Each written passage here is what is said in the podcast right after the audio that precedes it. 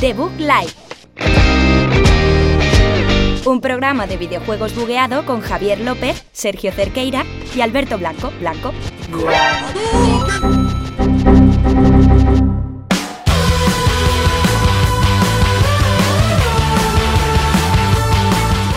Buenas a todos, bienvenidos a un programa más, número 25 de Debug Life, aquí en la Universidad Europea, en Villaviciosa de Don, donde hacemos este magnífico programa donde sale la fantasía, la, la imaginación, todo lo que os pueda imaginar.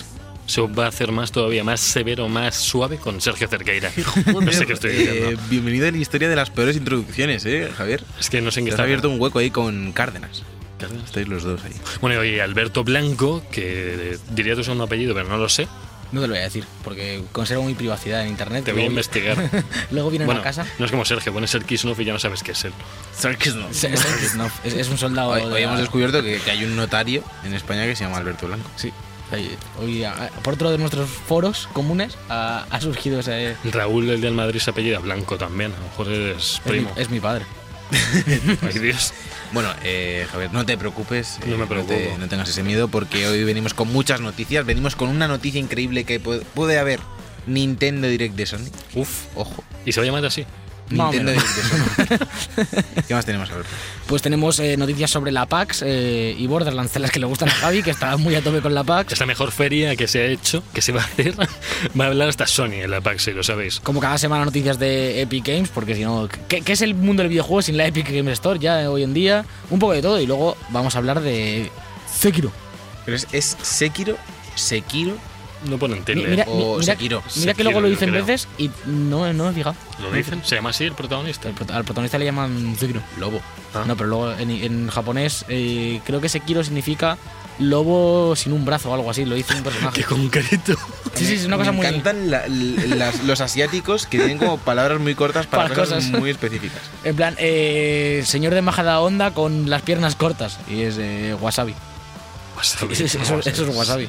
Perfecto, pues si os parece, Me parece. comenzamos con el episodio 25 de la cuarta temporada de The Bug Live.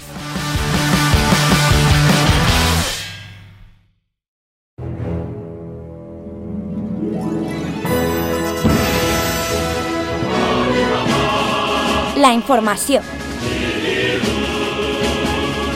Pues ya estamos de vuelta en la información, esta sección que nos encanta comentar noticias, aunque sea de Epic Games, que parece lo único que existe últimamente, o de Apex, que también creo que hay alguna cosilla que hay ahí, o si no la hay, luego la comento. Sí, sí, sí. sí, la- sí, la- Y no hay nada de Sekiro, porque a veces pues decimos el ranking o tal, pero todavía no... Porque ya voy a dar yo la chapa luego del Sekiro Sí. largo y O tendido. a hablar de rankings, de, bueno, pues de un poco de noticias de LinkedIn, lo que sea. The Rankings. De rankings. De rankings. Rankings. Eh, perfecto, pues yo voy a empezar hablando de una noticia que no tiene nada que ver con lo que has mencionado, que es Halo, otra vez, Nada sin que ver. canción. Eh, 343 Industria ha descartado por ahora llevar Halo 5 a PC. Recordemos que es el último título eh, de la saga como tal, porque luego salió el Master Chief Collection Claro. y es precisamente lo que, que pasa. Que no se pierde nada, digo. Ah, Que, bueno. me- que no pasa nada si Est- no est- llega. Estaba esta mañana mirando la escaleta y he leído esta noticia y, y digo, la ha metido Javi en la escaleta solo para meterse una vez más con Halo 5. Que no, hombre, que no, que era importante. Yo creo que, que dentro de con este esto, o sea, el lanzamiento que van a hacer masivo de todos los juegos progresivamente en PC debería acabar con el Halo 5, yo creo. Yo entiendo Aunque que no sea el mejor. Eso dijeron con el Halo 4 y tampoco estaba en el- la. Ah, no claro, sé si el- estaba, sí. el Halo sí 4 está. está El en, Reach en la el que no. Sí, el Sí. único que no está es El el cinco. 5. Que- Vale, vale. Ni el- no, y en su momento antes el Reach tampoco. Y No, decías, el Reach es- de momento no está. Todavía no está. Todavía claro, no lo van a añadir, pero que claro, que en la colección que salió en One era todo menos Reach. Y dices, a ver, Que por cierto, yo estoy un poco eh, contrariado con el- la metodología de, que están siguiendo para estos lanzamientos. Lanzamientos, sí, es Porque muy sí, loco. van, a, van a empezar en noviembre, creo, a, a sacarlos. O sea, a finales de año dijeron. Sí, y, Sí. y van a ir uno a uno. cuando Es que no tiene mucho sentido. Tienes un paquete. es- yo creo que es mucho más atractivo para el usuario comprarse por 50 pavos Mm. la collection y ya está, ¿no? Que ir. Además, te Aparte, vas a ir más caro. ¿Y qué les está costando adaptar a PC? Nada, Si, están, si ya sacan todo para PC. Eso digo yo, Sí. si lo tienen que tener ya automatizadísimo. imagino que sacarán el online respectivo de cada juego también, ¿no? Pero que- Sí, en, O sea, en- que se irán jugando En la mientras- Master Chief Collection técnicamente es así. Pero, al fin, pero al fin y al cabo si ya lo tienen montado porque si la Master Chief Collection está en Xbox One, la infraestructura de servidores supongo que la tienen ya preparada y demás, tampoco les debería costar mucho pasarla a PC. Como para estar sacándolos cada mes o cada tanto Está la duda si va a haber juego cruzado online con One y con PC. Entre PC y o sea, entre Windows Store y, y Steam. Steam eso ya está siempre sí, en todos. Pero con One todavía no se sabe. Que estaba Jorge, Jorge tiene One y PC y me decía que estaba pendiente de eso a ver si se lo. Para jugar en las dos a la vez, ¿no? Claro. Jugar en la One con una contra mano sigo y- mismo. A mí me gusta. hubiese gustado que hubiese un modo online que, de- que dependiese en, en un juego directamente. O sea, como que el mapa fuese con ese de juego. A mí, me- a mí me gustaría mucho que O sea, saliese como que, un- como que en vez de que te toque el, eh, meterte en el online del Halo 4 y que te toque tal Mm. mapa, Que estén todos que estés como en, un- en el mismo lobby y de repente toca tal mapa eh, de Halo 1. Sí, digamos, O no sé di- qué, diga- de digamos tener 3. un, un juego un juego más en la colección que sea Halo Online, que sean re- realmente los multis de todas las sagas, con cada uno con sus gráficos y sus cosas, pero, pero, Pero todos eso juntos. es moco lío, ¿no? Bueno. Que, o sea, está jugando al 3, otro está jugando al 4. No, no, no, no, no, no, que- no cambies de disco para cambiar de partida. Ah. en, los, ju- en los juegos tienes que seleccionar mapa. Sí. Pues en vez de seleccionar so- solo el mapa, que selecciones el mapa del juego. Claro. Que digas, quiero jugar a Halo 2, o a Halo 2 y Halo 3, y que te vaya alternando el solo entre 2 y 3, ¿sabes? Mapas. Eh, Ahora echas una partida del 3, ahora una partida del que 2. jugablemente todos son distintos. Sí, bueno, claro. pero, pero si tú Ya. eres consciente claro, de lo que estás pero haciendo, podrías meterlo. Todo el Eh, mundo jugaría igual.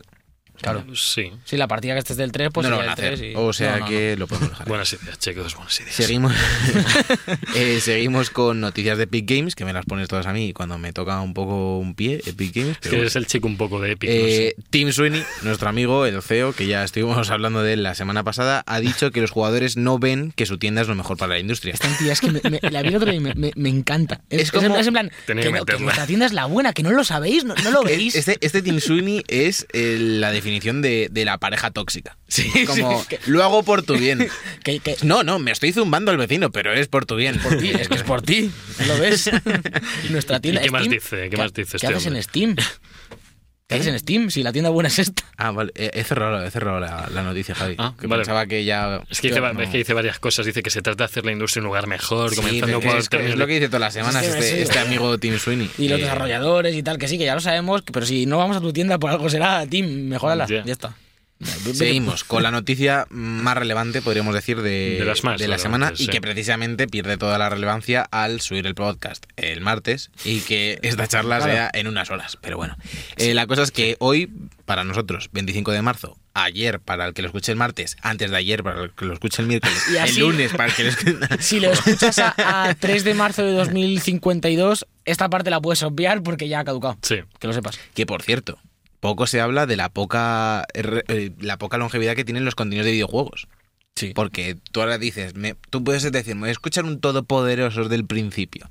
Pero tú no dices, me voy a escuchar el Reload de hace dos años que hablan de el E3 a ver qué sale. Porque es como... No. Rememorar ese 3, ¿no? Bueno, la cosa es que PlayStation ha presentado State of Play, su nuevo formato parecido a Nintendo Direct. Va a ser, como hemos dicho, este, este día 25 y se va a centrar sobre todo en PS4 y PSVR. Descartamos Vita. Descartamos Vita, que ya. Sé que había gente No. diciendo este es el año de Vita. Aunque hayan para la producción y, y la distribución, da igual. Eh, ¿Esto qué hora es, por cierto? a las 10 de la noche. Uf, o sea, va- o sea, vamos a salir de aquí ya casi, casi. Sí. Que, os- Casi, que- casi. que os iba a preguntar, ¿qué, ¿Qué? esperáis vosotros? Porque lo- lo- yo lo leí el otro día por ahí y tiene sentido que cada empresa se monte su, su chiringuito, pero lo, que, lo que pasa con esto es que tenemos que bajar un montón las expectativas, porque antes teníamos una fecha anual, dos si contabas games, como que a veces también había un poquito de jarana, pero en el E3 te venía todo eh, del tirón y ya estamos viendo con los ID at Xbox y, y los Direct que tampoco son nada del otro mundo. Yo me espero algo más tocho.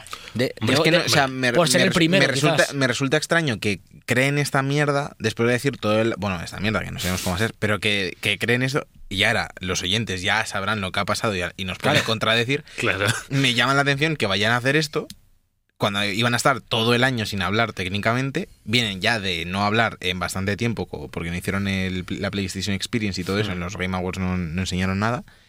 Y que de repente, sin que nadie lo pidiese realmente en marzo, esto. hagan esto. Entonces yo, yo sí espero algo tocho. Yo, yo creo que es más eh, para empezar a subirse al carro, porque ya está claro que, que Nintendo hace mucho que lleva por los directs, tanto el DL3 como los regulares que hacen, eh, es su forma de anunciar las cosas. Xbox eh, cada vez hace más eventos de ID at Xbox que también eh, serán mejores o peores, pero anuncian ahí. Y Sony, al haber sido L3 y haber quitado su experience y todo, yo creo que estaba más o menos obligada a montar un, un formato similar. Y supongo que se les habrán juntado un par de trailers y demás y es buen momento para empezar. A mí lo que, lo que me gusta de este nuevo formato, que ya existe por parte de Nintendo, es que ahí puede haber sorpresas, cosa que ya no sé 3 no había con Sony. O sea, casi siempre, y ya lo sabéis, se filtraba la mitad de todo lo esperado. Aquí dices, ¿qué narices van a sacar? Que es lo que hace mí- años que no sabíamos de Sony. A mí no me gusta porque... Es decir, me, me gusta el concepto de que cada uno lo haga por libre cuando quieran, Claro. pero pierde la magia. Porque, por ejemplo, los directs... Es que mira el ejemplo de direct. ¿Qué? Ya, cada direct normalmente son una puta mierda. Claro, pero es que tú ya estás, estás eh, dando por hecho que esto va a ser uno No, cada no, no, mes. no, o no, algo. no. A lo mejor esto es uno al año. Sí, Yo no Ojalá, creo, yo es que creo que no, se ojalá parece, que no se va a parecer tanto a- al direct No- como no se está diciendo. Claro, es que. Yo creo que sí, yo creo que va a ser una, una cosa más o menos periódica. Y lo que me pasa con este tipo de cosas es que cada vez que tienen algo, te montan un evento de eso, su- supongo que será media hora, no creo que dure más de media hora, 20 minutos. pues, a como- ver, ni idea. como tal. Ni idea. que al final, si haces cuatro al año, se diluyen mucho más los, lo- eh, lo- los bombazos que si en el E3, que sí, que se filtran y tal, pero al final en el E3 se te junta el God of War, el Last of Us, el Ghost of Tsushima, el Death Stranding, todos en una hora y te explota la cabeza. Claro, Aquí bueno. lo que vas a tener es uno de estos, supongo que anunciarán fecha de, del Death Stranding o del Ghost o de O- alguno. o no. Yo supongo que de uno al menos anunciarán lo fecha hoy. anuncian alguna nueva IP. Que no tiene por qué al, principio decían que era sobre todo de actualizaciones de, de firmware y de PSVR. La primera imagen ponía eso. Pero es que, que- Pero ponían ese- luego aparte que iba a haber eh, contenido de algunos juegos. No sé. Yo no tengo ninguna expectativa de esto hoy, ¿eh? No creo que vaya a ser nada. Hombre, yo lo, voy a, yo lo voy a ver. Sí, hombre, vamos, claro. o sea, La descripción, la última descripción de Sony ha sido que eh, va a haber nuevos trailers y anuncios de los últimos juegos e imágenes inéditas. O sea que a lo mejor no, no es nada tocho. Eh, aunque me, me llama la Joder, atención. qué tristeza, tío. Sí, es que es un poco bajona porque. A ver, lo No bueno sé. es que hace mucho que no sabemos nada de, de Sony. o sea, Quiero ya la Play 5. Si la pides así, seguro que te la dan. Es, es No te que, es que ya, ya, ya quema. ya toca, ya toca. Bueno, no, no sé si meter aquí, es que hay una noticia nueva de Switch que no me he metido porque ha sido muy nueva, lo que se había medio, lo que ya hemos hablado de La- que... las dos versiones nuevas. Sí, que se lleva hablando ¿No un montón de tiempo. Creo que no, no, porque ha salido hoy y ha dicho que él no autorizaba la escaleta. Que sí, que se lleva rumoriz- eh, Rumorizando. rumorizando mucho tiempo que a lo mejor va a haber otra Switch, la semana. otra más, Que va a haber dos versiones de Switch. una más barata. Eh, sí, una, una que va a ser un poco la Slim y otra que va a ser, eh, no, como me vuelvas a señalar el micrófono, lo cojo y te lo introduzco en el recto. te he visto hablando a la del Eh, techo. Sí, sí, sí. Eh, eh, y la otra que va a ser un poco Para que, dicen, que dicen que va a llegar a, a la potencia de, de Play 4 y One. Estaría no la, que podría. no la No la X Pro, ni pero la no. Pro. Pero. Di- Ellos lo decían de. No tengo la noticia delante, pero era algo en plan de. eh, la versión para los jugadores más hardcore o más experimentados o algo así. Como que una era la 3DS, digamos, de la Switch, entre comillas, como más. Sí, la barata. Para llevártela al metro y que se te pierda y ya está. Claro, a lo mejor hacen una Switch que se dobla a lo 3DS. Claro. No, Es lo, Switch ahora, ahora que se doble todo. Y, y, y separes las dos pantallas. Y han dicho que, va- que puede cambiar estéticamente, ¿eh? Ostras. Que podría haber cambios, o sea, que va a haber cambios sorprendentes en la forma en la que se va a presentar. Yo con la Switch voy a muerte, Uf, ¿eh? Yo lo que hagan. Eso me, me gusta, ¿eh? Me ¿Te tengo, ahí, gusta? tengo el De repente hará cambio estético, tío. Yo, yo lo que quiero, lo, lo único que quiero es que le quiten marco a la pantalla. En plan, Sí, el marco ese eso- gordo que tiene que es más feo que un dolor. Y lo del reflejo, que refleja un montón la pantalla de la Switch, está fatal Y eso. un poquito más grande. Si subes el brillo. Un poquito, mé- métele un- un- una pantalla de Hombre, retina a se la os Switch. está olvidando que poder emplimar de batería, que es, es la portátil con menos batería que he tenido nunca. O sea, O ya también, también te digo que, gasta, que también te va a gastar más batería el Zelda de la Switch que, que los juegos de 3DS que tienen 3 píxeles por pantalla. ya, ya. Sí, pero decir- así dura muy poco la Sí, batería. sí, Era dura poquillo. Seguimos con. Sí. Ahora, ahora a mí me tocan las dos Va, últimas chicha, noticias. son chicha. la de los, los soñadores, ¿no? La ¿Cómo? primera es de nuestro amigo eh, David Cage. Eh, porque, porque es. O sea, seguro que es David Cage, porque Sí. el tío es francés. De- ¿Y cómo se diría en David? Koch. David Cage. David so- Eh, onomatopeyas en francés. Vale, pues ha dicho que ya no va a hacer falta, obviamente lo, lo decíamos la semana pasada, eh, que ya no va a hacer falta poder jugar. A ver, ya no va a hacer falta una PlayStation 4 para jugar a los juegos de David Cage, porque se ha confirmado el lanzamiento en la Epic Store de Quantic Dream, eh, Heavy Rain y Detroit Become Human. Así que. Nada mal. Uy, Quantic Dream es el estudio. Eh, estoy Sí. mezclándome. ¿Cuánto tienes esto? Eh, ¿Qué has dicho? Eh, Beyond, Heavy Rain, Beyond. Beyond. Mm. Pero vamos, que sí, que se van a PC, que ya se veía venir porque hace poco hablábamos de la compra del estudio por... ¿Cómo se llamaba? Un segundo. ¿Cómo se llamaba el juego este que era parecido, que parecía un poco de David Cage? Ah, no. No, que era de Remedy. Para la Play, o sea, para la Xbox ahora- One. Que la siguiente noticia... No, no, no, no, no, no. El que sacaron al principio. Claro, Quantum Break. Quantum Break. Claro que Quantum es que ahora Break. la siguiente noticia que vas a dar es de, Es Es de de- ellos, de pero no ellos, de Quantum Del Break. que- pero es bastante parecido el juego que es el que Oh, vimos lo- en, en, en E3. Lo he puesto yo así a posta, ¿veis vosotros? Que he puesto Quantum Dream en... Ah, no, Remedy. He puesto- Ah, no, no, no. Es sea, que Quantum ¿Estás- me he estás liado- bien, me he- liado- con el estudio de Remedy con... Hay que, hay que echársela así. Echa para adelante, Sergio. Y la última noticia, eh, precisamente de Remedy, eh, y es que se ha confirmado la fecha de lanzamiento de Control, su último título, que será el 27 de agosto en Play 4, Xbox One y PC. Recordamos que por lo general Remedy siempre ha trabajado en exclusividad para Microsoft Sí. y que ahora pues vamos a poder disfrutar sus juegos en todas las plataformas. A mí el Quantum Break me gustó. Es de los pocos juegos de One que me he pasado. Y. A ver, intenta mezclarte una Una serie de verdad sí. con el propio juego y al final estás 15 minutos sin tocar el mando y luego te lo vuelven a mezclar otra vez y tienes toma de decisiones que bueno, tal, pero la jugabilidad era divertida. Yo me quedé con ganas de más. Yo, yo lo tengo Juego. porque lo pillé en un Humble Bundle, en- Hmm. que porque salió en Steam además, este juego más Sí, adelante. Sí, sí. Y, y seguramente eso antes de que salga el, el control este le dé una vuelta, porque que serán 7, 8 horas, ¿no? No, es muy- no era Sí, muy largo. por ahí ocho Una cosa y cortita. eso, Y está bien de vez en cuando un jueguito de estos. Además era con actores reales. Estaba el, el chico este, el, de- el que hace de Meñique en, en Juego de Tronos. eh, ahora no me acuerdo el nombre. Meñique. El Sí, Littlefinger. el, el que sal- el bigotitos. El este. bigotitos. Salía, salía el recepcionista de John Wick del hotel, el negro. No me Una, acuerdo una cosa, nombre. Remedy es de las primeras que lanzaba todo luego también en PC. Realmente de, de Microsoft, porque los Alan Hmm. Wake también están Sí, en también PC. está en PC. Y ahora en el- Play, no sé. Y de Re- Curioso. no, no- el, el, este, el Recore no es de Remedy? No, no, me estoy rayando yo. No, es no, no, Recore no, no. no. No, no. Recore es el indie este que hizo Microsoft, No, pero, sí, exclusivo, sí, pero tal. es, es de pero- un estudio también famoso. ¿eh? No, no, pero no es de Remedy.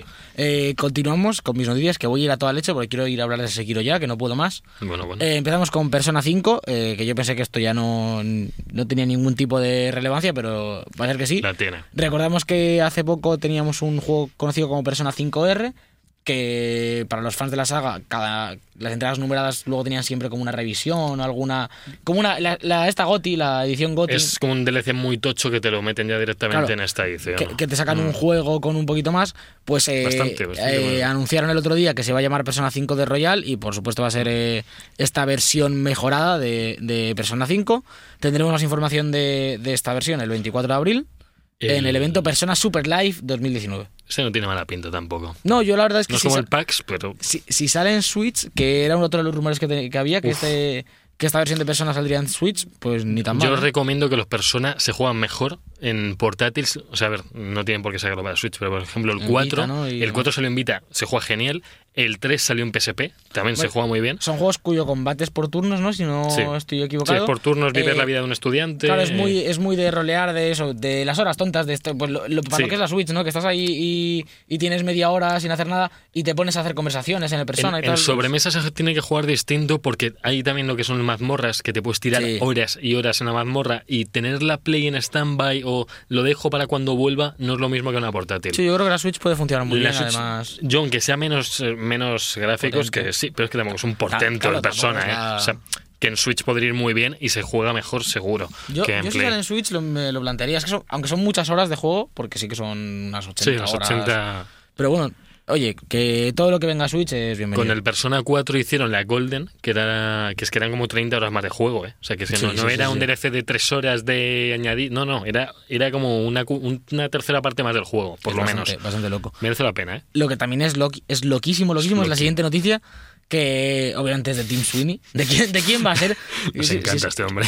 Tiene la boca muy grande este chaval, ¿eh? Eh, no, no, no, no mide las palabras. No, no. Ahora, eh, la GDC de 2019, sabemos que ha sido esta semana, eh, hablaremos ahora adelante de Google Stadia y demás. Parecida a la PAX, pero más flojete. Bueno, esto es la feria dedicada a los desarrolladores que, se tiene, que lugar todos los años y las empresas grandes como, como es Epic tienen eh, rueda de prensa y demás con el público y le hicieron una pregunta de- a, a Tim Sweeney de, de si fue idea de Tencent cerrar, eh, abandonar la comunidad de un Real Tournament. Pues se ve que ha habido ahí un poco de polémica y ha dicho este, este majo, señor, que nunca dice nada fuera de lugar, Tencent no tiene voz en nuestro negocio Vaya. no nos habla sobre lo que hacemos, no nos sugiere lo que deberíamos hacer. no toman decisiones por nosotros. No trabajan en nuestro edificio. Joder, qué bien. y sigue más, calle. pero básicamente viene a decir que, que Epic no, no tiene nada que ver con Tencent a nivel de decisiones, aunque Tencent tenga un 40% de Epic Games comprado. Bastante. Y de la industria del videojuego, porque es que Tencent, mm, pocas empresas hay ya que no haya ahí pegado una mordidita interesante, ¿eh? ¿Esta Tencent era china o coreana? China, China. Tiene China. más, tiene más dinero esa gente. Entre Huawei y Tencent, tío, no sé qué hacen. ¿eh? Tienen más dinero, están amasando ahí billetes los de Tencent que un día van a- se les van a escapar y... Y van a hacer un juego. Eh, ¿Qué, ¿Qué más? más? Eh, noticia un poquito pasadita ya, pero yo creo que no la dimos, así que toca, toca recordar. Sí. Eh, se ha anunciado el nuevo kit de Nintendo Labo, que es de realidad virtual, eh, con unos cartoncitos. Yo creo que esto lo dimos la semana pasada, ¿no?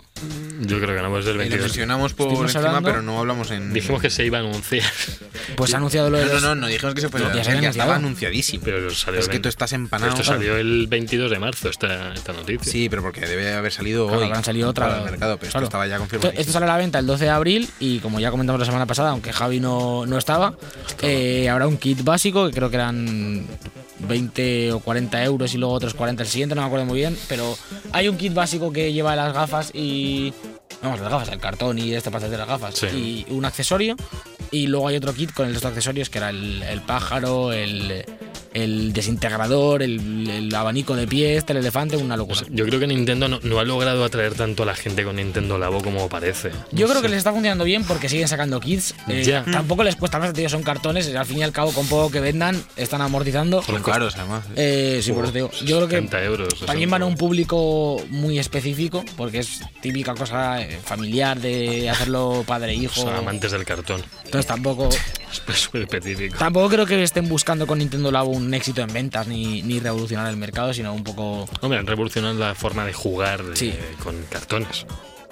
Y con la consola, con, bueno, que, Sin pues, pegamento, ¿no? Todo va sin pegamento. Sí, va como con, Va con doble- ranuras Sí, con la magia de Sí, Nintendo. al parecer es una locura. A mí esta, al final, me quedé con ganas de probarlo porque es que al final no somos el público, es lo que decía.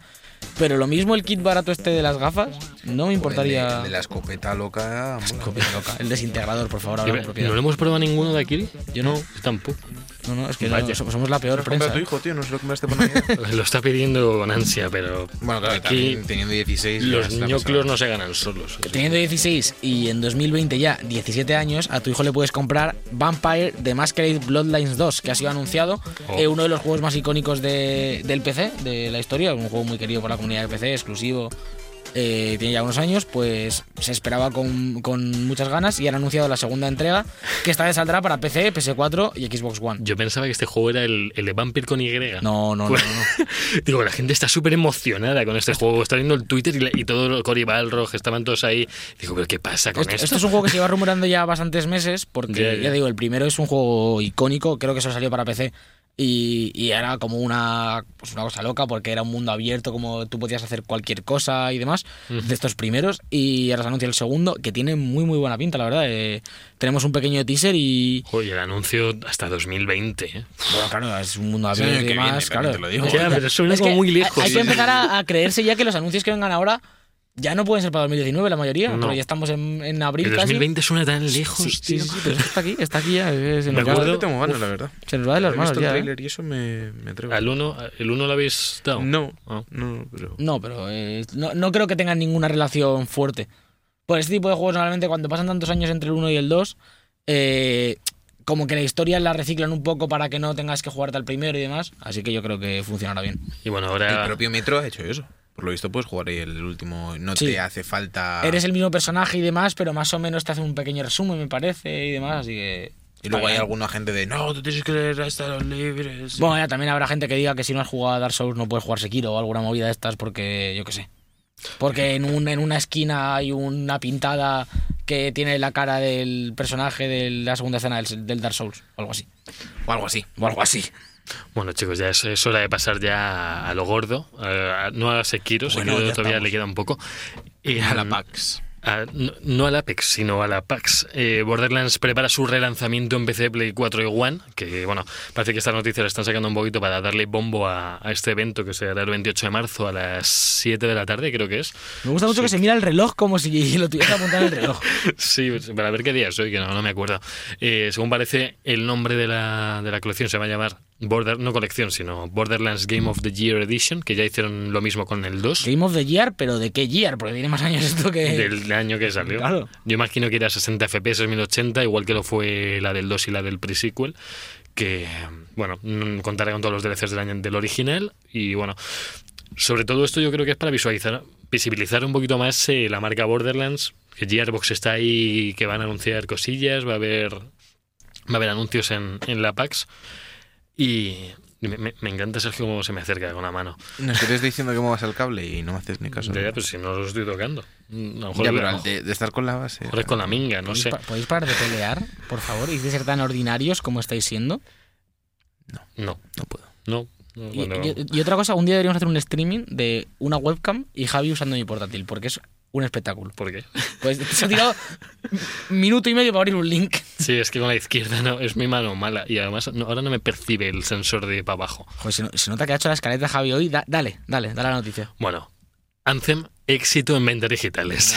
No lo digo yo, eh, chicos, lo dice. Bueno, que a mí me Pero da si la semana pasada lo pusiste a caldo, tío. Vale, pero que sean que hay un éxito en ventas digitales no tiene que ver con mi criterio sobre el juego, que yo sepa.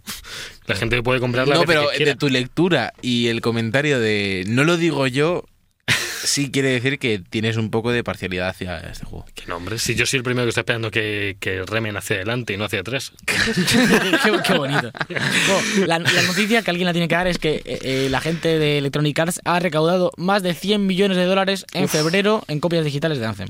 Que será, es la mitad de lo que se habrán gastado en publicidad, seguramente. Que de, esto hay que ¿Por res- de esto hay que restarle los 14 euros que le tuvieron que devolver a Sergio. Que, No, no, ya bueno, ya, ya Hace se ya devolvieron. ya bueno, pero tiempo. esto, pero ¿no esto- ellos lo siguen arrastrando. Esto Electronic Arts lo está arrastrando. También te digo que ese, ese dinero ya era mío. O sea, no son 15 euros que me dieron ellos porque sí. Fueron 15 Bueno. euros que yo les había dado de más. Eso lo decidirá el tribunal. Eso, Eso lo eso decidirá. díselo al juez. Y bueno, cambiando otra vez de tema, yéndonos de la PAX, yéndonos de, de Borderlands. Volviendo a la GDC, de hecho. Volvemos con Google y sabemos eh, que van... espera, un momento. ¿Estáis tocando algo, tío, en la mesa o Que no, algo? que no, que no. No paro de oír como... Que no, que no, Sergio. Bueno, vale, vamos a hacer silencio a ver quién es.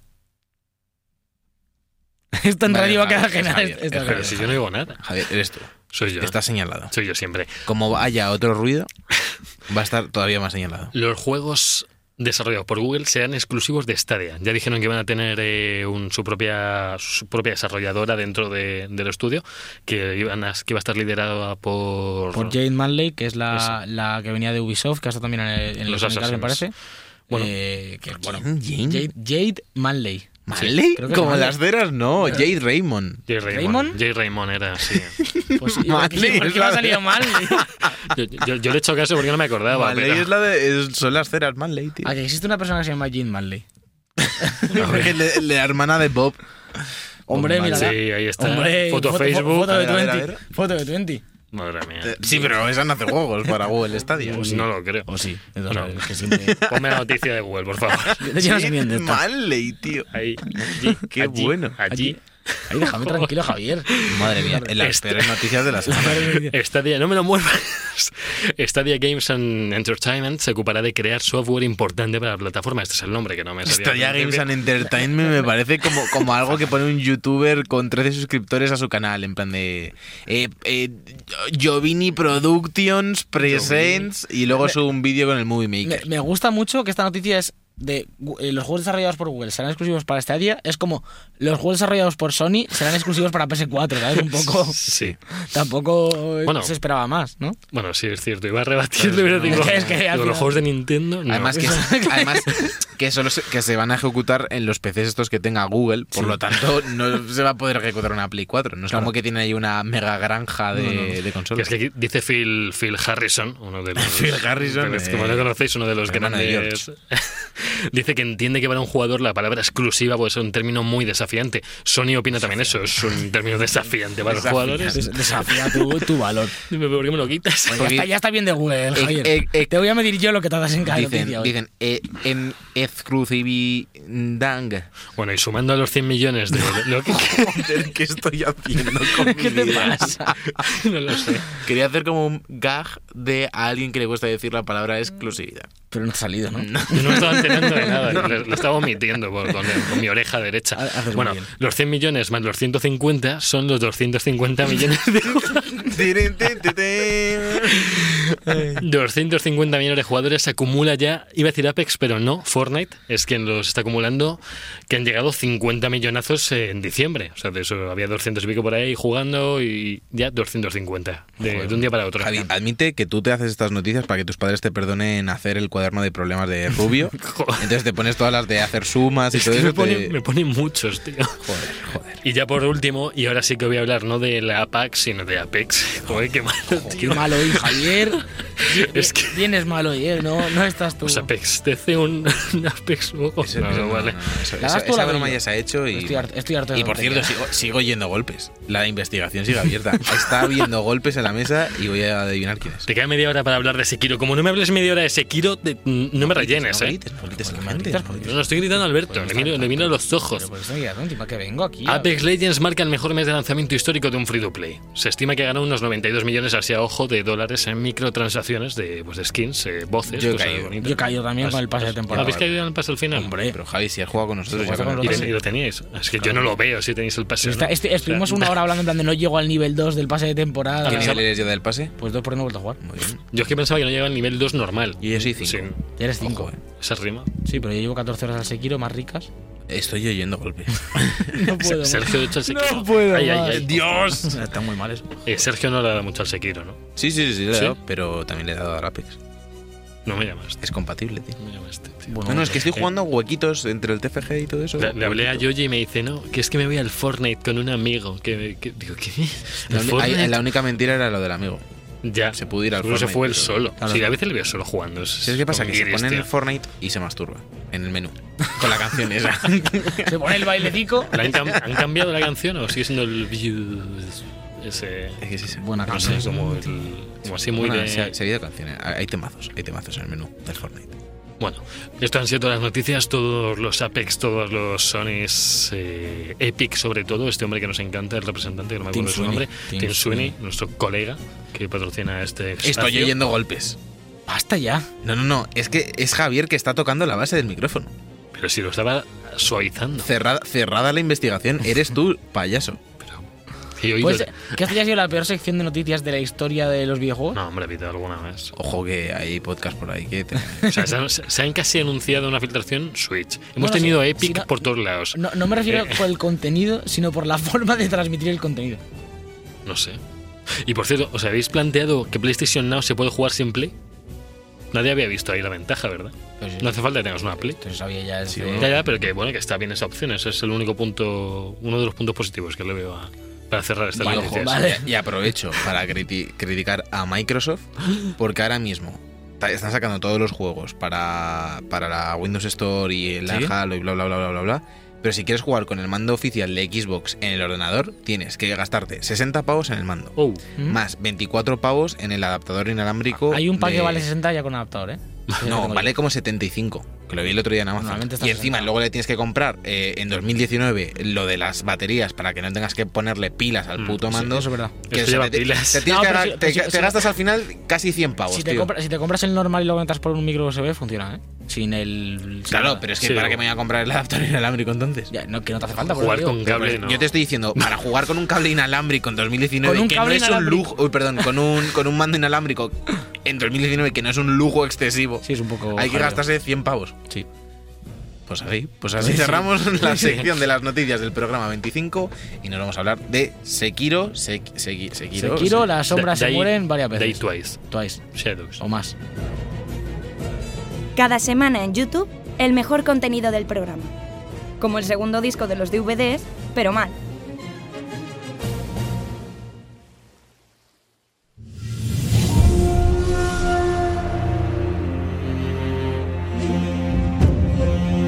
El juego de la semana. Y ya estamos aquí en el juego de la semana de Sekiro. Eh, fuera de micro estamos teniendo una conversación muy calentita y había que empezar a grabar. Siempre son porque si no- calentitas. Eh, lo hemos jugado Sergio y yo esta vez. Así es. Eh, Javier no lo ha jugado porque le da miedito. Yo es que me- no me gustan los juegos con, con muñones. Necesito un tío con dos brazos de verdad. Cuando- mira el Metal Gear otro. Mu- ¿no? no hay muñón, tío. No hay muñón. Hay, hay, hay hipótesis que es mejor que el brazo de verdad. ¿eh? Ahora, ahora entraremos en eso porque es uno de los puntos fuertes. Eh, antes de entrar a analizarlo, eh, recordar que es el nuevo juego de From Software, creadores de Dark Souls y Bloodborne y Demon Souls, por supuesto. Ujú. Eh, que ahora al parecer se, ya no, los juegos ya no son Soulsborne, ahora es Soulsborne Sekiro. Eso es una Es gilipollez. fatal, Como ¿eh? si ahora Me- Metroidvania va, son- va sumando cosas, tío. Ojalá, pues. ojalá y fuese como 200 líneas. Eh, es un gran cambio para la- el tipo de juego que solían hacer esta gente, porque ya Bloodborne fue un cambio, pero no tan exagerado, yo creo. Aunque se, se notó bastante porque era bastante más rápido, eh, no había escudos. Bueno, hay escudos, pero no, no son útiles realmente. Y en Bloodborne ya no había voltereta. Sí, sí que hay. ¿Sí, hay? sí, Sí, sí, sí, hay, sí que hay, que hay. Yo vi a la gente no hacerla. Tienes voltereta y la esquiva lateral.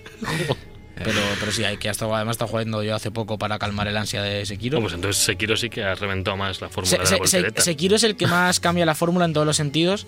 Eh, primero porque se carga el esquema de, de progresión de almas, que es quizás lo más en- una de las cosas más emblemáticas de las franquicias de From Software.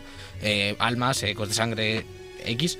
Ahora hay una progresión un poquito más estándar, que ahora hablaremos de ella. Y han cambiado bastantes cosas a nivel mecánico. Por un lado, como he apuntaba Javi, ya no hay voltereta, es Mm. siempre esquiva lateral o, o frontal, pero más esquiva de, mm, de pie, digamos. Y luego han metido salto también, porque recordamos que ahora somos un ninja y entonces ahí los ninjas saltan, claramente. Y han metido también eh, el gancho, que es parte de la prótesis del brazo, del brazo que hablábamos antes, el brazo, Es verdad. que te permite eh, colgarte diferentes elementos del escenario para ir balanceándote un poco rollo Assassin's Creed quizás, eh, como muy, muy dinámico y muy un, rápido. poco, todo. un poco gárgola de los Hombre. Batman Arkham. Sí, eso es, un poco de ganchito. Pero este juego recuerda todavía más, yo creo, que a los Tenchu. O sea, tiene Tiene, influencia de Tenchu tiene en el mucha influ- sigilo. tiene mucha influencia de Tenchu, pero la opinión más popular y que es la que yo defiendo también es que es muy diferente a los Souls en, mucho, en lo que estaba hablando yo ahora. eh, cambia un montón y, y cuando te pones a jugar, por ejemplo, yo que he echado muchas horas a todos los juegos de, de esta gente, no se siente eh, natural, sientes que tienes que volver a aprender de cero. Sin embargo, con Bloodborne era diferente, pero sí que tenías un poquito ¿no? El- la sensación de Dark Souls, de saber lo que hacías, pero se sigue sintiendo Sekiro como un Souls.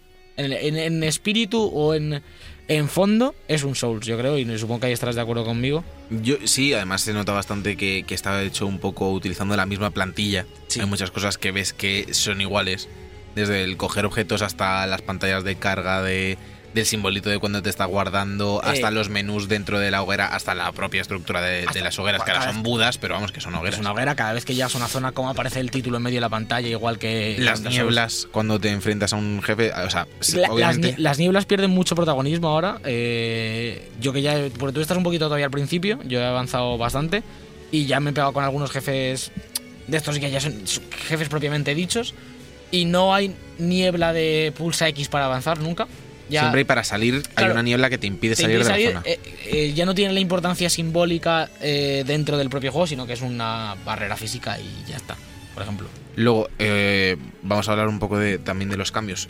El- mayor cambio que yo he encontrado es, yo creo que el diseño de niveles, también un poco motivado porque de saltar, mecánicas, claro. simplemente el poder saltar ya cambia por completo como Es tienes que diseñar los niveles. vertical, sí, ¿no? sí, hay Claro. un diseño más vertical y luego yo creo que, que lo- en mi opinión, Alberto, Alberto difiere un poco, pero yo creo que ha empeorado un poco el, el diseño como tal de la colocación de los enemigos y demás, porque es un juego en el que es muy difícil como en los Dark Souls, enfrentarte a varios enemigos, aunque sean eh, enemigos básicos, a la vez. Y es fácil que se te, apelte- eh, se te apelotonen en un pasillo o Sí. además muchas zonas son como eh, mm, casas mm, semiabiertas doyos y o, demás. sí, o pérgolas y cosas así. Es muy fácil que se te apelotonen los enemigos en un pasillo y no te puedes enfrentar a todos a la vez como si fuese un hack and slash y tampoco te los puedes separar tanto como si se hacía en, en Dark Souls que era algo más lineal. Eso eh, sí que es verdad que al principio es un poco más extraño, como tú dices, y, y da esa sensación de que de que está peor pensado, pero cuando progresas un poquito y te van, a- te van dando prótesis para el brazo y que las prótesis al final son habilidades, eh, pues un shuriken, un, eh, una explosión de fuego para quemar a los enemigos, un hacha, diferentes armas, digamos, que complementan a tu katana. Según te van dando este tipo de habilidades, eh, vas viendo diferentes formas de, de enfrentarte a los diferentes tipos de enemigos y cómo si puedes juntar a veces a más de los que pueda aparecer. Y sobre todo lo que yo me estoy dando cuenta es que, eh, igual que en Dark Souls, los escenarios están diseñados para que tú eh, tengas espacio para, aunque se te junten tres tíos, separarlos, eh, gestionártelos, ¿no? Er- Eres tú el que se gestiona a los enemigos a la vez. Aquí están más diseñados para que juegues con el escenario. Digamos que sepas por dónde caer, eh, a qué enemigos matar primero, a cuáles matar sigilosamente, porque ahora tenemos eliminación sigilosa, eh, típica de eso, de Assassin's Creed, de Batman, de llegas por detrás, le das al botón y ah, eh, insta-kill. Pues tienes que jugar con eso. Por ejemplo, hay un mini boss que, que está más o menos al principio del juego que está rodeado por un montón de enemigos y la forma en la que yo lo he hecho, por ejemplo, que no digo que sea la mejor, pero mm, bastante útil, hay un NPC que te ayuda y como que se va a pelear con ellos, entonces tú te vas por detrás, vas rodeando y les haces muerte sigilosa a 5 o 6 y entonces ya te queda el mini boss más o menos solo para, para pegarte con él. Sin embargo, si vas de cara, que es lo, a veces lo que te pide el cuerpo, no es imposible que lo mates porque tienes a siete tíos alrededor. Entonces yo creo que también eh, hay que cambiar el chip y una vez el juego te, te hace clic en, en la cabeza y empiezas a entender cómo te plantea las cosas, cambia bastante. Porque sí que es verdad que no... En, en parte puedes verlo como un Dark Souls, porque tienes espíritu, como decíamos, pero hay que, hay que cambiar la mentalidad porque, porque cambia, es que cambia en casi todo, realmente, el juego. Hablabais del brazo para saltar y trepar y ir de gárgalo en gárgola, pero luego en el combate tiene No, peso. no. No, tiene. A no ser que sea para acercarte a un Claro, rival, el- no, no, no es, que para ti- hacer combos es que ni nada. El esto. brazo tiene dos utilidades. Mm. El, el- el gancho, que ya digo, es meramente para, para moverte por el mapa. Y en algún tipo de jefe, por ejemplo, en el logro este que se ve en los trailers que, que tiene como unas tablas en la espalda, que es el que tú has matado hace Sí. poco, sí que en algún momento te deja acercarte con el gancho. Te deja tirárselo a la cabeza y tú te acercas. Y luego hay una habilidad que puedes pegarle a la vez que haces eso. Pero eh, la utilidad Mm. del, del brazo a la hora de- del combate son las prótesis. Tú tienes diferentes tipos de prótesis, como te decía antes, que es, ya no hay golpe flojo y golpe fuerte como en Dark Souls. Tienes golpe de katana con el R1, que es el que tú pegas todo el rato. No hay estamina, puedes pegar infinito. Eh, y con R2 usas la prótesis que llevas equipada, que puedes llegar hasta 3 y las cambias con el triángulo. Entonces en el propio tiempo de combate puedes utilizar la prótesis, pero gastas usos y cuando te llegan a cero tienes que volver a la hoguera no, o... no es, no es un elemento como lo sería en un hack and slash de que te sirve para lanzarlo o para, por ejemplo, en Ya. Spider-Man las telarañas que sí te Es servían para rato. atraer enemigos y todo el rato. No, que, no es. Devil May Cry 5. No, no, no, No, no, no, O sea, no, Es no. Souls, es pero que ni siquiera No, es, no, ni siquiera es un pero- elemento, sería como un como la como el trabuco en Bloodborne sería. Claro, sí que Mm, parecido. disparara o que. Más Sí, es lo más- que hace, es lo Es que más Dispara, útil que el vale. trabuco. Es que Sí, pero que me refiero que hay algunas habilidades como yo es que de momento tengo la de los shurikens y la del fuego, pero que por ejemplo la de los shurikens realmente es por si eh, como, como lo que decía Alberto de la de la mm, en vez de estamina tienes una barra de guardia que si se llena, digamos que, se te baja la, sí, se te baja la guardia y puedes hacer un golpe crítico. Entonces, por ejemplo, con los jefes muchas veces a lo mejor te tienes que acercar en un momento y la barra de esta barra de, de guardia no, o de posición sí, sí, o guardia se llama, ¿no? Sí, creo que sí, guardia. eh, pues cuando, cuando te alejas un poco empieza ya a descender. Entonces a ti te interesa mantener esa barra alta para que cuando le vayas haciendo combos intentar no tener que acabar con él por toda la vida, sino para activar el, el golpe crítico. Entonces, por ejemplo, los shurikens si te sirven, si te alejas un momento a curarte lo que sea, le puedes lanzar shurikens y los impactos hacen que la barra de guardia se, mantenga, alta. Y casi no le haces daño. Pero, pero que mm, yo, yo sí esperaba que fuese eh, algo un poco más, eh, no sé, más visible. Eh, es que luego, ya te digo, es es súper exponencial. Porque cuando te dan lo de los shurikens, eh, de hecho, los propios shurikens, hasta que no los mejoras y consigues una habilidad, que es que tiras cuando tiras el shuriken, si le das muy rápido a R1, haces como un barrido hacia adelante con la espada y entonces le pegas al enemigo y te acercas, ahí ya empieza a cobrar significado el propio shuriken. Y luego, por ejemplo, hay un hacha, que es el hacha del Bloodborne, en plan, el golpe fuerte que hace es vertical, pues ese es el golpe que hace. Y hay unos enemigos con escudo que yo la única manera que encontrado de matarlos es primero darles un hachazo para romperles el escudo y luego pegarles porque nunca bajan la guardia. Entonces, según vas descubriendo tipos de enemigo y sinergias de las propias armas, empieza a cobrar mucho significado. Y yo hay combates en los que me quedo sin usos de, de, de la prótesis y tengo que farmearlos. Porque los propios enemigos te los sueltan a veces. Y tienes que pensar bastante. Porque, por ejemplo, el fuego consume. Tú sueles llevar 15, luego puedes eh, ampliar. Yo ahora creo que llevo 17, 18. Eh, el Shuriken consume 1, pero el fuego consume, creo que son 3 o 4.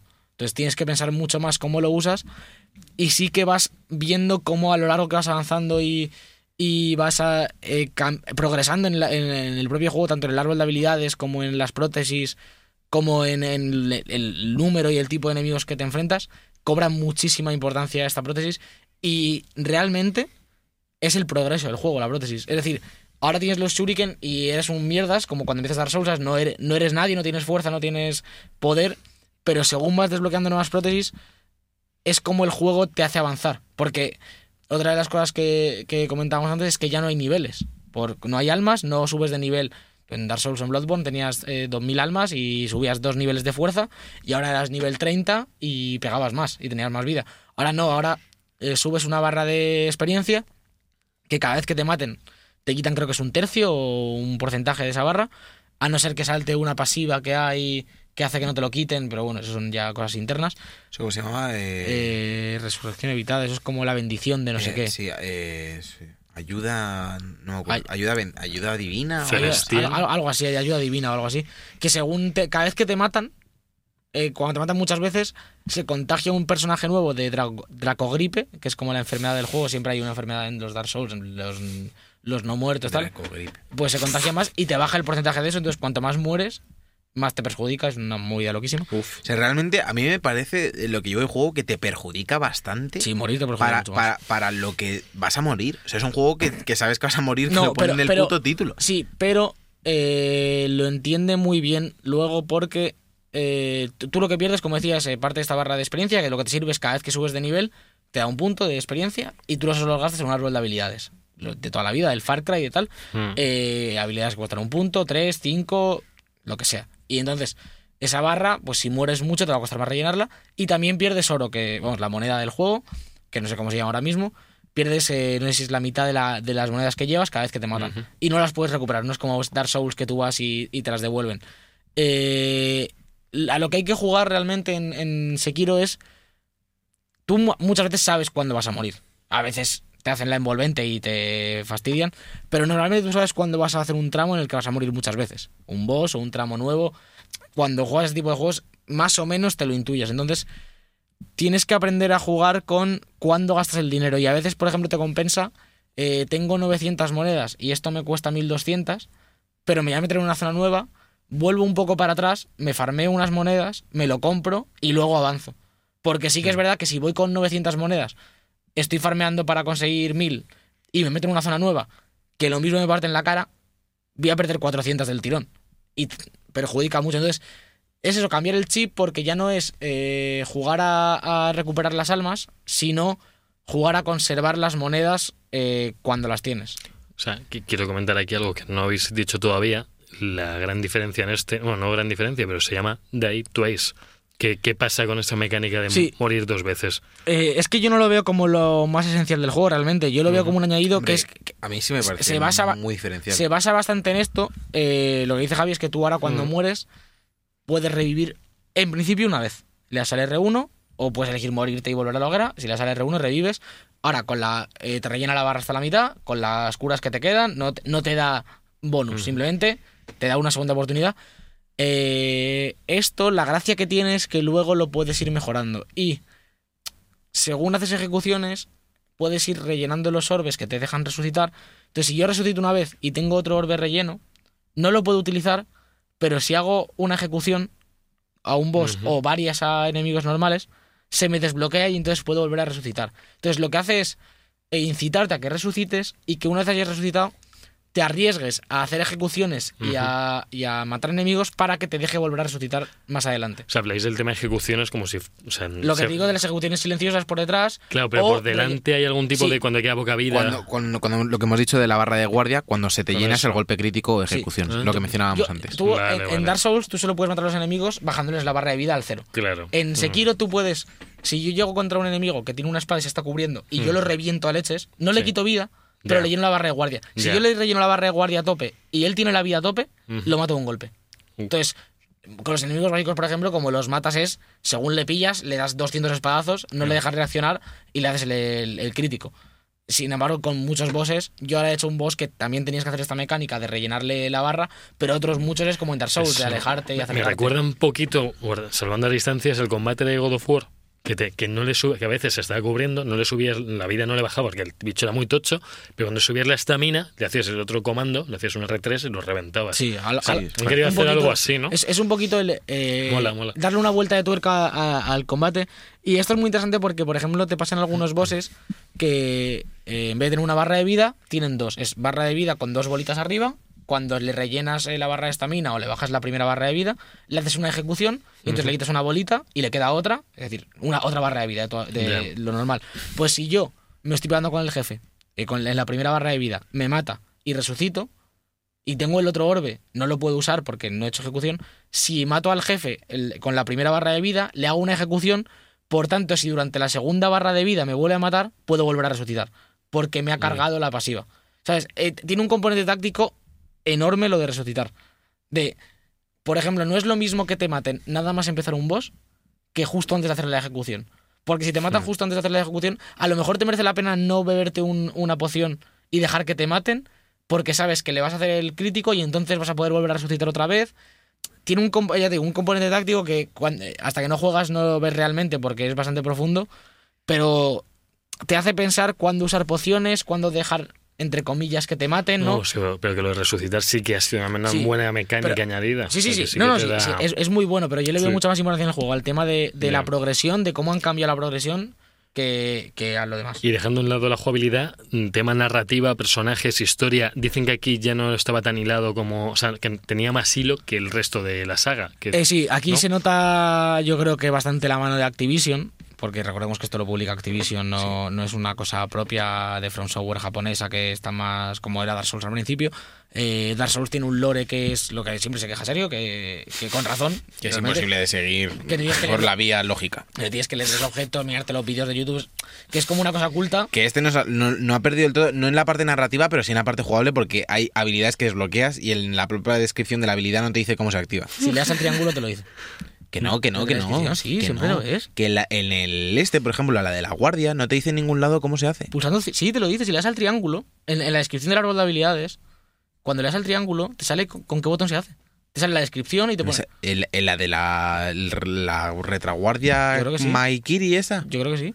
Yo no lo he visto por ningún a lado. lo mejor vamos. justo esa no, pero no. También te digo que, que tengas que buscar tú, que, o sea, que te ponga una, te ponga una descripción de 15 líneas Sí, sí. de porque los ancestrales guerreros aprendieron a hacer un contraataque, no sé qué, y no te dice cómo se activa. Y, y- Vaya. y- y de repente llego, llego al boss y diciendo, bueno, pues no, pues técnicamente hay unos, hay unos golpes que hacen los bosses que te sale una palabra en japonés en la pantalla en rojo. En- entonces, cuando te va a atacar, se supone que ese golpe no lo puedes, no lo puedes, no te puedes defender de él. O sea, no puedes hacer la guardia para defenderte, Te tienes que esquivarlo. igual. Pues con esta habilidad puedes esquivar hacia él, le pisas el arma y le puedes atacar a él. Es un Guapo buen- eso, ¿no? Está ¿Qué pasa? guapísimo, Que no, está que, no- increíble. que- que no te dice, no te dice la descripción cómo se hace. Y yo he estado como 20 minutos diciendo, pero me tengo que Sí, eso- guardar. eso- ahora sí que me. Pensaba que ahora sí me dejaba eh, hacer la guardia ese Y tipo luego de tenías que ataques. hacer eso, y luego no, hay que, hay que esquivar hacia él, que, que no es lo lógico, vamos, No, esquivar no, hacia alguien. Tiene, tiene cosillas de From Software todavía, está claro, de, Sí. de cosas que te cuesta pillar y to- todavía tiene mucho lore. Los objetos siguen siendo eh, como en Dark Souls, que lees y te, te cuenta algo. Pero sí que tiene un hilo narrativo que, por lo que yo estoy viendo, está bastante bien contado. Va lenta la historia porque se centra obviamente el juego en la, en, en- en- en la jugabilidad. como siempre. Pero sí que la historia se nota que está cuidada, que está bien, que no es una excusa de que haya venido Activision en plan, moral de historia. eh". Se nota que a esta gente le gusta crear mundo. Pon la historia. Que- El juego ya hecho y tuvieron que meter cinco Ponle- cinemáticas. eh. Ponle al niño ahí. Es curioso Activision, ¿no? Que son, es la distribuidora, ¿no? Sí, es un poco raro. Pero Le- bueno, le va a en- venir en, bien esto. En Asia no. Ah, que en Asia no, me llama ¿no? la atención. No, en Asia, además en Asia te pone que es una palabra en japonés. Lo vi el otro día. Ya- ya te digo, Activision distribuye aquí no sé qué y en Asia y sale una palabra en chino o en japonés o algo así, muy loca. pues han cambiado ciertas cosas. La historia, eh, que hay cinemáticas, hay diálogos, eh, los personajes hablan. Ya no te creas tú al personaje sino que es lobo siempre y que la misma estética y todo. No, ni hay subclases ni nada. Nada, nada, nada. Es, eh, empieza todo el mundo igual. Y luego sí que se nota en ciertas cositas como los propios menús y tal, que son más occidentales. Eh, siguen sin ser perfectos, pero ya no es el drama que eran los menús de Dark Souls. Gráficamente se nota también un poquito más pulido Sí, eh, sobre- hacia, hacia lo occidental. Casi sobre todo en los personajes, ¿no? ¿Verdad? Que tienen un poquito más, sobre todo el propio lobo tiene más cariño en, en- en el- en la estética y en el modelado y demás. Eh, luego, por ejemplo, el menú de pausa, pausa el juego. Oh, No como en Dark Souls. es el único, es el, el único que Eh, se en puede. todos ¿no? los demás. eh, ¿Bloodborne? No, no se pausa Bloodborne. Ya te digo yo que, que no.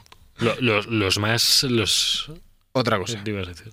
Las, los, en los objetos que se lanzan con las flechas, eh, hay unos objetos de los, no me acuerdo cómo se llaman, los de que te cura progresivamente. Sí, las grajeas. Eso es el mayor coñazo. ¿Ibas a decir que era Geas? Eh, tienes, sí, te lo explico rápido. Que te Tienes- luego te tienes que equipar tú los objetos en las flechas Eh, y luego cuando estás jugando, obviamente, tú te tienes que curar, pero tú te quieres curar moviéndote Sí. o alejándote del enemigo para poder curarte.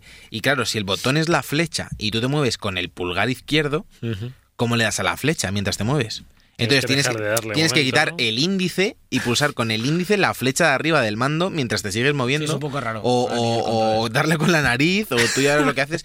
Pero eso no sé a quién se le ha ocurrido, pero esa gente debería A- morir. A nivel de lo de las curas, lo que decías, eh, se parece bastante a Dark Souls 2. Tienes dos tipos de curas. Tienes la calabaza, que serían los frascos de estos. Que además es mucho más exigente porque tú en Dark Souls empiezas normalmente con 5 o con 3. Creo que en Dark Souls 3 empiezas con 3, pero enseguida te hacen el, el upgrade. Eh, aquí empiezas con una calabaza y, Vaya. y No, gestiona. está- es tú. po- estás poco tiempo realmente con Sí, una. bueno, pero tú, por ejemplo, llevas unas pocas horas y todavía tienes solo 3. Y yo llevo 14 horas y tengo 5. Es decir, Pero me parece, me llama la atención que yo llevo menos horas y lleve tres y tú con, con tanta lo- diferencia llevas cinco. es que luego Luego se frena más. mucho, Sí. No mucho, pero por ejemplo hay dos que las compras eh, a los mercaderes. eh, luego hay otra que he conseguido que er, la- si no la buscas no la encuentras, que es un poco de tal. Y luego tienes otro tipo de cura, que es la que se gasta y no recuperas, que son las grajeas, que se cura, no es cura automática, sino que regenera poco a poco. Y hasta las puedes farmear de los enemigos. Que esto ya lo había en Dark Souls 2, con las piedritas estas de, Es verdad, cura. Y el último apartado ya, para acabar un poco el análisis, eh, tema sonoro, banda sonora, voces... Bueno, ese, ese es el último tema. Hay Ah, un tema antes más la importante. Yo, yo iba a decir los bosses. Los bosses Que ha cambiado un poco el Sí, concepto del ah, boss. claro. No solo es por, la- por el tema que mencionábamos, que mencionábamos antes de la niebla, de que había una zona delimitada. Que la sigue sino que todavía. sí, que pero todavía que, no sino que ninguno. la mayoría de bosses Ujú. hay- son o sea, son aparte- mini-bosses. se parece mucho a lo que sería un caballero negro Sí. en Dark Souls. Son como bosses que tienen la, la- estéticamente es igual, la misma barra de vida con los Ujú. críticos y demás, pero que en ocasiones simplemente son o sea, personajes mucho más fuertes. Sí, y tienen dos barras de vida en vez de una. En la, en la mayoría de, de estos minibosses son. Hay algunos que son samuráis normales, por ejemplo, que son un con nombre y apellidos, que a lo mejor te pone Pepito López y, es un samurái especial. Y luego hay otros que sí que son más bichos de estos del universo From Software, eh, que además los ves de lejos y ves que es un boss, que tienen sus propios ataques, sus propias mecánicas. Pero luego sigue habiendo los bosses propiamente dichos. Hay menos, yo llevo tres ahora mismo, eh, con su zona y su... El típico que tú llegas a un sitio y dices, aquí hay un boss. Pues de esos ahí llevo tres y son muy puñeteros. Pero eh, vamos, esta tarde he estado tres horas con un boss. Que me quería morir. He roto el mando de la Play y luego lo he arreglado. Le da un hostiazo que no te-? Sí, sí, sí. Le, he saltado el, Vale. R- le he saltado el R1 y se lo he vuelto a poner. Ay, Dios. Ha sido increíble. Es el de la espada, tío. Así- así- Sí. así- Le están cantando, ¿eh? Eh, y sí, es, es un poquito más. eh, eso, se centra más en los escenarios y tal, y te, te planta bosses mm, bastante difíciles en medio de los escenarios sin, sin ningún tipo de solemnidad, entre comillas, como, como es Dark Souls, que todos los jefes son una celebración. Eh, aquí pierde un poquito. Es, es- es ¿Qué? un poco así. Una celebración al, al sufrimiento. Al sufrimiento. Una piñata de Aquí pierde un poco de sentido, pero sí que es verdad que estos bosses propiamente dichos cobran valor porque cuando tú matas a uno de estos bosses te da un objeto para mejorarte la fuerza, que es la única forma que tienes de que tu espada haga más daño. Y esto te lo dan los bosses y lo llevas al, al, al tótem y te lo mejoras. Y entonces cobran un poquito más de, de importancia. Además, cada vez que matas a uno son como muy de la historia, digamos, y entonces te dan normalmente algo que te hace avanzar o alguna cosa importante que yo creo que le da cierto sentido porque a veces sí que en, en Dark Souls el, el concepto de boss pierde un poco el sentido porque al final hay tantos que hay bosses, por ejemplo, el molinete de, de Dark Souls 1 que está tirado, que es como una broma, es un gag de la saga Y de esos hay varios bosses que son extremadamente fáciles por el concepto de aquí tiene que ir un boss. Y uno tras otro, aquí en Sekiro es un poquito más eh, cuando los pide la historia o los pide el escenario y está un poquito más cuidado, yo creo. Y ya para acabar eso, lo que decía la dificultad es, mm, para mí yo creo que más difícil que la mayoría de, de Souls en, en conjunto. Tiene fases muy fáciles, con enemigos normales, que es más avanzar, pero tiene fases que, ya te digo, yo, el boss que he hecho ahora, Ha roto el mando. desde Ornstein y Smaug, no, y- o, el, o el propio Rey sin nombre de Dark Souls 3, que no he sufrido tanto, y los tres que he hecho son, El Rey sin nombre. son bastante, bastante exigentes y el juego en general mm, te hace tirarte los pelos, sobre todo hasta que, hasta que pillas del todo lo que te está queriendo decir el juego y, y las nuevas mecánicas, eh, es muy, muy difícil. Lo que Yo- tú decías, Javi, del apartado sonoro, Sí, por favor. no, no hay nada especialmente reseñable, solo que el doblaje está en japonés, está bien. Luego una cosa, yo destacaría el tema de los sonidos al golpear, que se nota mucho la diferencia entre cuando golpeas armadura o espada y cuando golpeas al enemigo.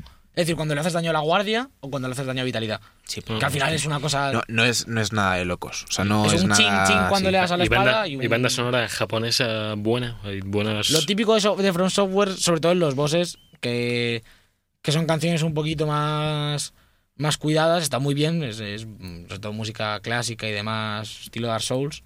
Oh, música clásica en los Dark Souls. Sí. Es muy clásica, tú escu- escuchas la banda sonora de Dark Souls, es Pero Yo- clásica no, o no es tan- clásica? no es tan característica como. como en otros. Como en los Dark Souls. Como es que, por ejemplo. Dark Souls 1, la de Win, la del jefe Sí, los un- sobre todo los temas de los temas jefes. de los sí. jefes son muy importantes. Yo creo que aquí sí que hay algún tema, pero pero eso, es más acompaña al, al gameplay que otra cosa. Yo creo que el, el conjunto del juego es Aparte, es un juego en el que no le prestas atención. está tan centrado en Es que es, es tan. Sí. frus- eh, es tan exigente. Es como una adicción a la frustración, Sí. realmente. Porque luego, lo, o sea, cuando la acabas, lo echas de menos. Sí. Pero mientras estás en el juego, yo, yo lo estoy. Y hay veces que lo paso mal, Sí, pero sí, literalmente. De me cago en su puta madre. O sea, estoy jugando. est- me tengo que pasar esto como porque. Como que le debo algo a la, a la virilidad de los videojuegos si no me paso esta puta mierda. Porque realmente hay veces que Hay estás. que- que, frustración que muy quieres tirar el alta. mando. Lo que haces tú con el R1. Hostia, no, no, Es que es totalmente comprensible. Yo recuerdo, por ejemplo, con el, con el Racing Nombre en Dark Souls 3, que yo creo que es la experiencia de, de- de superación más bonita que he vivido. y más dura a la vez. Y es como, y, da- Otra, y otra y vez, otra, y, y otra vez, y otra vez. Y luego entras, o sea, lo intentas una vez, y luego entras en la fase de que te quedas muy cerca. Y luego te viene la fase de que le das un toque y ya te empieza a hacer críticos y movidas así, y no le estás y- y te tocando. frustras. Y ya, te- ya empiezas a, a que se- no, que no, que la cabeza Apagas la play, a las dos horas dices, venga, que no, que sí. Yo- Lo- yo, yo, por ejemplo, me acuerdo con el Racing Nombre, me fui a Berlín una semana, volví y me lo pasé a la primera. Eso pasa mucho en los Dark Souls. y me ha montón. pasado con el, con el gigante este troll El encerrado sí, este. el ogro. No, el fin de semana ayer jugué, no me lo pasaba. Y Y hoy, primera- he jugado a las 9 de la mañana antes de ir al trabajo y me lo pasado a la primera. Yo, me pasó ayer también con otro jefe, un, o- un- borracho que es como súper fuerte, que me estaba costando la vida, el que te he dicho antes que había que ir por detrás a los enemigos y tal. Ayer estuve, antes de irme a comer, como una hora y pico, que Sí. ya, ya casi, el típico ya casi lo tengo, ya casi lo tengo, me fui a comer, volví de comer, me puse y a la primera lo maté. Y eso Oh. pasa un montón en, en este tipo de juegos, como que te liberas, desconectas de la frustración y cuando vuelves lo revientas. Hoy, por ejemplo, en el boss este que os digo, es que lo he pasado tan mal, le bajo, en plan, me tiro una hora primero para la primera barra de vida, porque me partía la cara. Se la bajo. Otra hora para la segunda barra de vida, que otra vez. Ya, lo mato, digo, venga, lo he matado, me meto una cinemática y se transforma y es el triple de fuerte. Me Y apart- y me parte la cara. Y luego lo mato ya y... y A, lo- sientes, tío, a lo mejor has llegado con poco nivel. Bueno, no poco No, nivel, no, poca no, no. fuerza. No, además, eh, lo normal en este tipo de juegos es que tú sabes cuando la zona está por encima de tus posibilidades. Pero decías una hora literalmente casi para la primera barra de vida. O sea, de estarle ahí o pegando. sea, a lo mejor está medio... No, no, de intentos, de que te mata y Ah, vuelves. Ah, pero claro, pero por intento, ¿cuánto sería? A lo mejor le he echado 30 intentos al colega. O sea, por cinco minutos po- o menos por es intento. que depende, es que, es que hay intentos que llegas... Es como Dark Souls realmente. Y hay intentos que llegas eh, a la primera... Por ejemplo, este, lo que te hacía al principio, te, hacía, te disparaba una flecha y cuando se la esquivabas le podías pegar. Pues a lo mejor hay- te- lo estás haciendo perfecto cuatro veces y la quinta llegas, te da la flecha, te mete tres combos y no la has tocado y te ha matado, ¿sabes? Es un poco así. eh, al final, esto los que seáis fans de la saga es, es más de lo mismo. En cierto sentido es más difícil, eh, sí que es verdad, pero el, el- eh, la satisfacción que te produce es la misma que en un Dark Souls o en un Bloodborne. Ahí está igual de cuidado. Hay gente que dice que es el mejor de, de los juegos de From Software. Yo estoy bastante de acuerdo, no me lo he acabado, entonces no quiero todavía. Por a mí Dark Souls 3, Ujú. si os recordáis el año pasado me volví loco y me lo hice también una semana. Me A mí estos, estos juegos son de mis juegos favoritos y me, me vuelvo loco, como tú cuando sale un Destiny o lo que sea, que te Sí, pones Bo- ahí. Borderlands. Efectivamente. Así va a estar. Y, pero sí que es verdad que estoy viendo como cosas pulidas y un- en conjunto como que puede superar a, a lo demás. Y para mí, si no sale Death Stranding o alguno de estos pepinazos, a ver, esta noche a las 10, que nos dicen, si no sale nada, nada tocho de aquí a, a los eh, Game Awards, para mí es el GOTI. Da igual lo que salga, si no es Death Stranding o Last of Us o alguna historia de estas que, que es otro nivel, ¿sabes lo que ya, digo? ya. Eh, para mí es el GOTI. Me parece una burrada de juego y, y, obviamente para los fans de la saga, mm, eh, un imprescindible. Realmente, si os gusta Dark Souls y Bloodborne, pues tenéis que jugarlo. Ya, Sí. ya lo estaréis jugando seguramente, vamos, pero... No, no- no tengo mucho, mucho más que añadir, la verdad. Me parece que, que si te ha gustado todos los Dark Souls, te va a gustar. Sí. Eh, me parece que como vía de entrada a la saga es algo diferente. Yo- no es, no es, Yo creo no que puede es- estar bien claro. porque tienes menos cosas de las que preocuparte, quizás menos tema de qué hago con las almas, que si no sé qué, te cuentan una historia, ¿sabes? Como que es un poquito más distendido a nivel eh, dinámico, Pero no me, mucho no, más me parece, el- o sea, si quieres jugar Dark Souls, eh, la trilogía no me parece que sea el juego para entrar. O sea, No. prefiero, en- preferiría que jugases Bloodborne porque es más similar. Sí. Es una, una cosa más diferente y una cosa que sobre todo eh, pinta bastante bien de cara al futuro de From Software, que parecía que se les habían acabado las ideas o que se estaban se- muy encasillados que no. y que se ha visto que han sabido evolucionar la fórmula. Así que si os parece, ya seguiremos hablando otra semana de, De Sekiro. de Sekiro Nos y nos vamos a los juegos. Los jueguicos. Ya estamos aquí en los jueguicos, eh, los lanzamientos de esta semana, que no está nada mal, la verdad. Eh, martes 26 de marzo, día que estéis escuchando esto. eh, buen día, porque el día que sale de Book Live es el mejor día de la semana, Sí, sin duda. sí, Es si los viernes, que los viernes molan también. no tanto. No tanto, pero están bien. Sale Final Fantasy VII para Xbox One y Switch. Esto no es el remake, esto es el original, No, el, el los remake. polígonos, Que en Xbox One bueno, pero en, en Switch. El de, el, de ve, el de ve arriba que te está esperando tu fiesta. Ese es Ese. el, el bueno, el bueno. En Switch esto te lo comes bien, ¿eh? Mm, Sí. Yo a lo mejor nunca me lo llegué a pasar el todo, le echaba bastantes horas en Play 3 y ahora en Switch sí... Que no sé cuánta pasta sale, si no sé si son 20 Sa- pavos. saldrá caretes. Siempre salen caretes Yo hoy Final. tengo uno enfilado para Switch que es el Nuclear, Nuclear Throne, Throne, sí. que no lo hemos hablado eh, del Nintendo Direct de Indies, eh, Indies se llama. Indies, o- sí, sí. tal, eh, que han anunciado varias cosas, entre ellos Nuclear Throne y el Crypt of the Necrodancer Fit eh, Zelda. Que eso puede ser la leche. El Crypt of the Necrodancer Mm. es el juego este de roguelike que vas como bailando, que vas a ir al compás de la música. Pues han hecho uno de Zelda, con la licencia oficial y todo. Tengo una duda, ¿hablamos de Cuphead en el otro programa? Eh, no, también No. se ha anunciado Ah, Cuphead vale, para, vale, eso para quería. Switch. Joder, vaya noticias. Vaya noticias, sí. Vaya noticias, Javi. Bueno, Pues que hecho, ¿eh? semana. Ha vuelto, tío. ha, ha vuelto a meter la, Importante la de la VR, PAX, la PAX muy La importante. del lago que vimos la semana pasada, que no se olvide nadie. Sí. Pero lo de los ninjas ya la semana que viene. sí. Madre. Eh, bueno, sale también eh, el martes 26 de, de marzo eh, Generation Zero, el juego nuevo de Avalanche, eh, de los creadores de Just Couch o Rage 2. que Como es- está, ha sido un poco tapado porque ni me he enterado de ha esto. estado pero sí que ha habido previews y demás. Es como eh, de un post-apocalipsis con máquinas y demás, una cosa un poco rusa, rara. Es una cosa muy rara, pero tiene buena pinta. No sé cuál es, creo que lo vi por ahí. Eh, Sale Outward también para PC, Xbox One y PS4, un juego así de rol, sí, un poco indie y tal. Eh, Seven, Enhanced Edition, que es eh, de los creadores de, de- de algunos creadores de Witcher y de Colat. Esto ya salió, es una edición eh, mejorada para PS4, sale esta semana.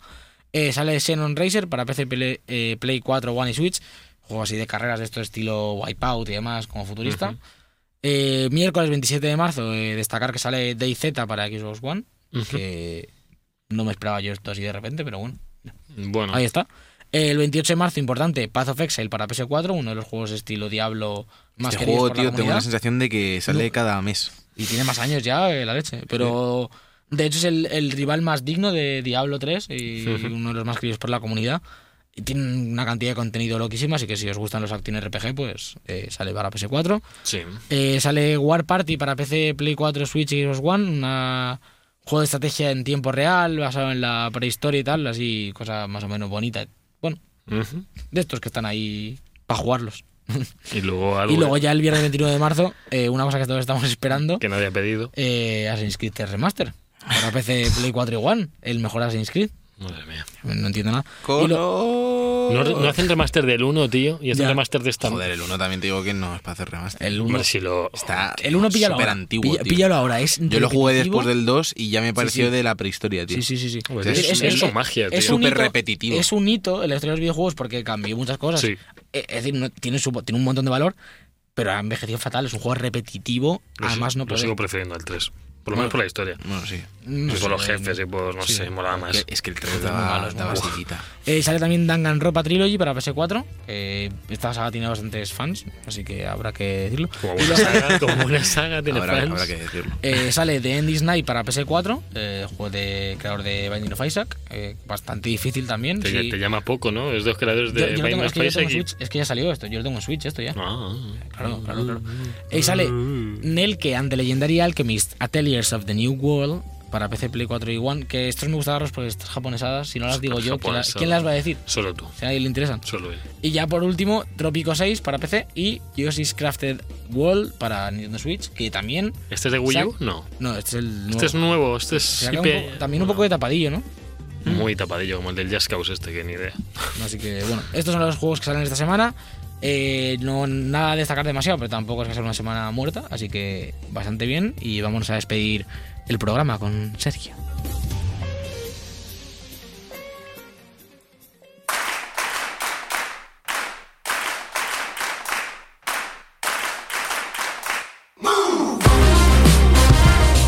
Y hasta aquí el programa 25 de esta cuarta temporada de Book Podcast. Ha sido un placer estar con todos vosotros otra semana más. Javier López. Suele ser un placer. Yo, yo estoy esperando la PAX, ya lo he dicho. Es, es lo único por lo que vivo. Y como no anuncien Borderlands 3, voy a quemar Gearbox. Así que, pues, es un día lo amas y otro día lo quemas. Así Ojo, el mes bueno. que viene ya, la semana que viene ya es abril.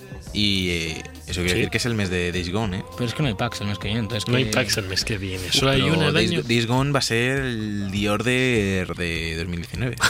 Pues Pero podría serlo. no. Todo apunta que sí, pero, pero le yo le tengo un poquito de esperanza. Yo- yo le tengo ganas. Es que sale, sale tan solo que al final le hemos cogido ganas. Sí, y, y las críticas de. ¿Tú quién eres, por cierto? No te he despedido, Alberto Despide. Blanco. Alberto Blanco, te toca. Que decía que ¿Se las toca? críticas de preview del, del Days Gone lo han puesto bastante bien. Para lo que era, así que yo creo que puede estar guay. Hombre, Empezó como algo que. eh, No, no, a ver, a ver. Pero- No, no, no, no empecemos a debate ni nada. Vale, vale.